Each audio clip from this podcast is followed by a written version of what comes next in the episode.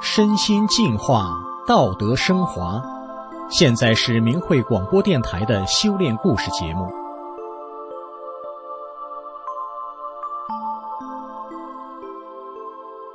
听众朋友，从古到今，无论东方或西方，都传说了很多预言。我们今天故事的主角三木，在他小的时候，就有一个道人预言了他今后的人生。道人的预言会成真吗？就让我们一起来听听三木的故事。三木家住重庆市某县的边远农村，从小三木就特别讨人嫌，是个不服管的孩子。若是让三木从油菜地边路过，凡是触手可及之处的油菜花，就都被他顺手给掐掉了。三木真是见什么就整什么，停下来手就痒痒。这天呢。三木在外公家给外公祝寿，门口来了一个道人，说走累了，要讨口水喝。三木的外公是个好客的人，赶忙倒水，还留着道人吃饭。那道人感激不尽，留下了。闲聊时得知这个道人能算命，外公就请道人给他在场的几个孙子和外孙算一算。道人看了看这一群孩子们，说。那我就给那个胖娃儿算一算吧。道人说的孩子正是三木。道人问了三木的生辰八字后，过了一会儿，他总算开了口，但却说的吞吞吐吐的。于是三木的母亲就跟道人说：“不要紧的，请直说吧。”道人又问：“真要听实话呀？”三木的母亲说：“听实话。”第一句，道人说：“这娃的父亲应该已经去世了。”这还真让他说准了。三木的父亲在三木四岁时就已经去世了。道人又接着说：“他的命中有三个转折：一，如果他好好读书，以后去当兵，能当上军长一级的干部；但是啊。”他造的业就有天那样大。第二呢，如果他管不了自己，读不下去书，就会为非作歹，无恶不作，必定成为一个棒老二。棒老二就是土匪恶霸，他就活不过三十到三十三岁。这第三啊，他前三世都是恶人，如果有佛缘，他将只当三世半的恶人。这时，这名道人特地回头指着三木说：“你娃儿如果真有那个缘分，你会在三十到三十三岁时不仅不得死，还有一百八十度的大转弯，由大恶人变成大善人。”最后，道人又说：“你娃儿不是一般人呐，你是一个头戴钢盔、脚穿铁鞋的硬命人，所以你同父同母的哥哥弟弟都会死去。”当时的三木还小，只是好奇，根本听不懂。在道人给三木算命后不久，三木的哥哥和弟弟都相继去世了。过几年后，三木的继父也去世了，家里就只剩下了母亲三木和一个同母异父的弟弟。道人的话果真一一应验了。继父去世之后，母亲靠收购、转卖废品、缝纫。经营小煤窑等多种办法，辛苦的拉扯着三木和弟弟。三木和弟弟经常被人欺负，因此三木的性格也越来越怪异，越来越凶暴。三木十一岁就开始酗酒，到后来甚至每天必喝三斤。三木心里时常埋怨：“我生在这种家庭是倒了一辈子的霉。”三木读书不行，家里经济也艰难。但母亲却还是硬逼着让三木在乡镇的中学继续待下去。或许母亲心中仍然惦记着道人说的那句：“如果他管不了自己，读不下去书，就会为非作歹，无恶不作，必定成为棒老二。”在母亲的坚持下，三木最后混了个高中毕业。但毕业后他大事做不来，小事又不愿做，就这么游荡着。三木十九岁那年，母亲就给他讨了个老婆。母亲希望成了家以后，三木能变得成熟懂事。可是事与愿违，三木依旧顽劣不羁，母亲身上的担子反而更加沉重了。母亲的苦，三木看在眼里，可他根本不理。他只想着，我就在母亲她这棵树下，过一天算一天。也就是同一年的夏天，三木的女儿刚出生不久，一场大暴雨、大洪水席卷全国，三木的家乡也未能幸免。一场泥石流瞬间吞没了三木家赖以生存的一切，包括煤窑和住房。他们的生活一下子全无着落，原本就单靠着母亲才勉强支撑的家庭，这下该怎么办呢？三木的母亲是绝望的，但他这棵树终究没有倒下。三木母亲带着才几个月大的孙女进了县城，找民政局想办法。回家后的三木母亲，她脸上的绝望竟然消失不见了。三木了解后才知道。原来母亲在县城遇见了法轮功学员，这些法轮功学员无论是在物质上还是在精神上，都给了三木母亲极大的帮助和安慰。母亲兴冲冲的跟三木讲法轮大法如何如何好，可三木是一点都听不进去。不久之后，三木因推销假货坐了牢，在号子里有一个姓朱的人。他看三木虽然凶恶，但又觉得三木不失正直，就主动找三木说话。时间长了，两人关系也好了。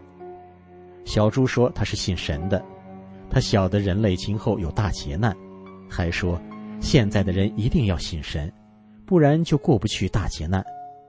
小朱对三木说：“你如果回去了，一定要在周围打听是否有信神的，并且要跟着信。”才能躲过这一大劫啊！在那种特殊的环境里，小猪讲的这些东西，三木却听进去了。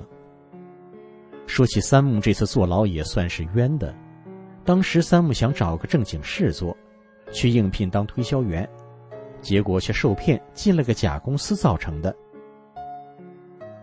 三木刑满回家后不久，表舅到三木家来串门，表舅和三木谈起他在信神。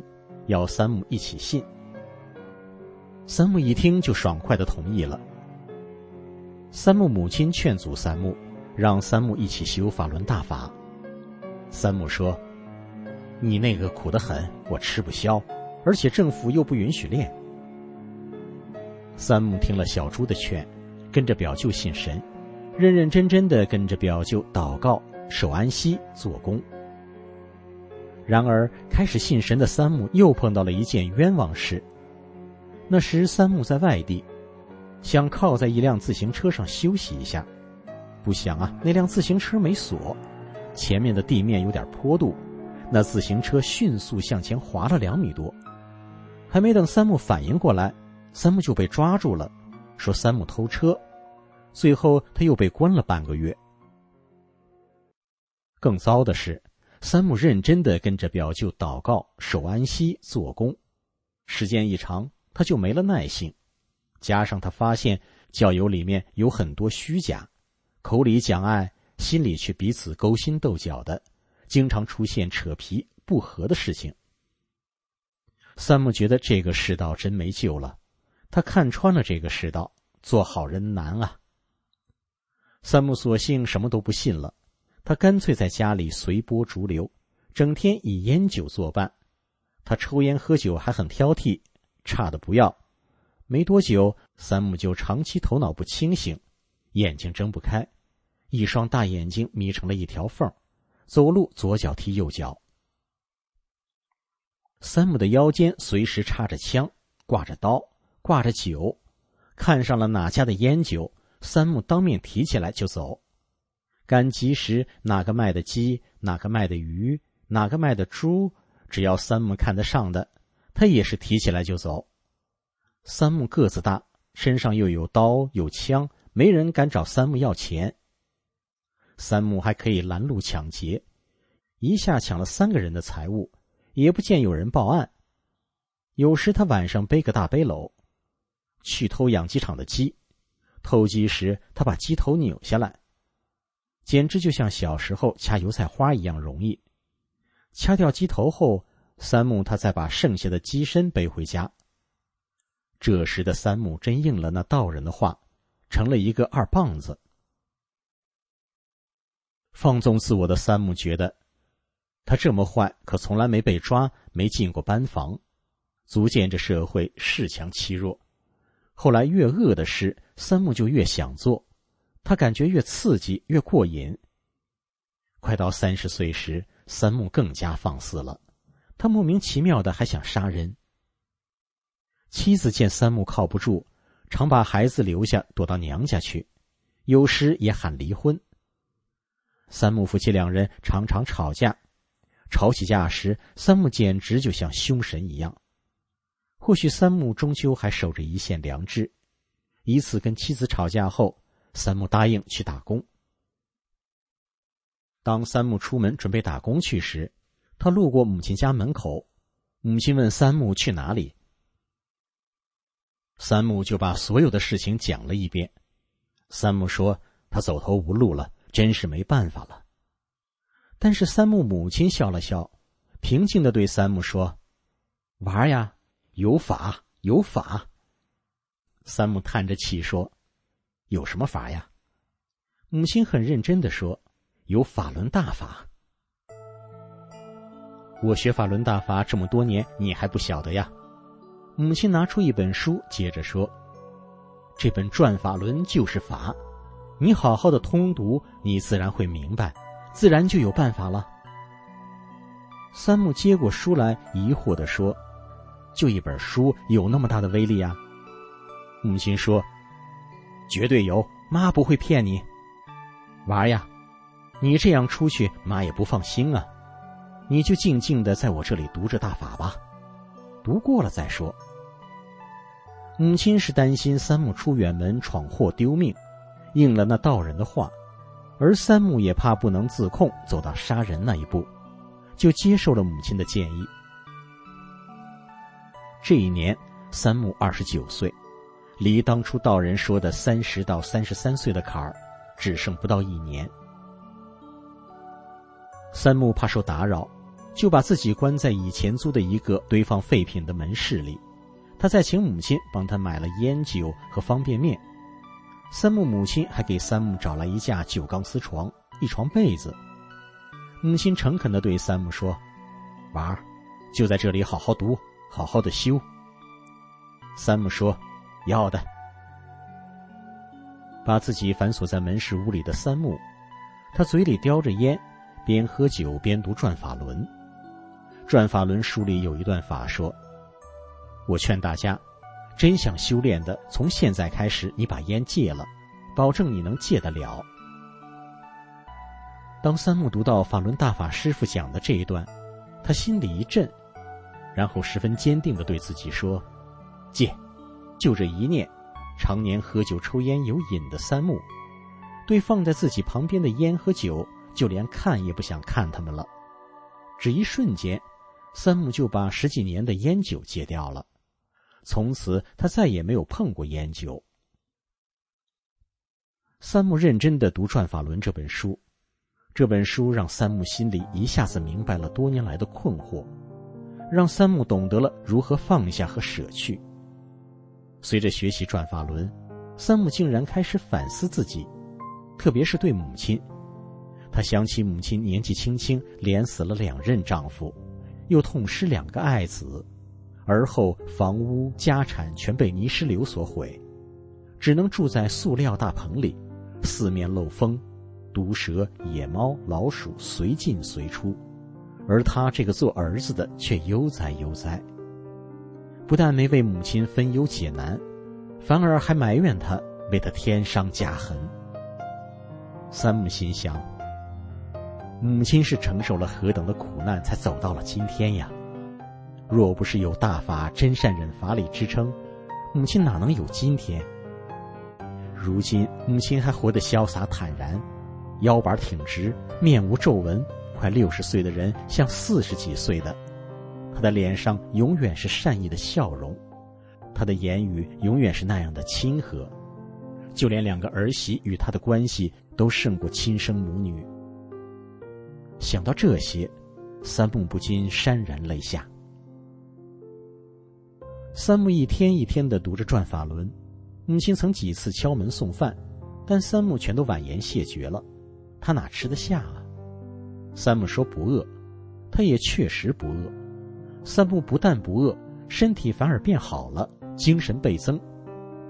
这样过了七天，三木只吃了三包方便面。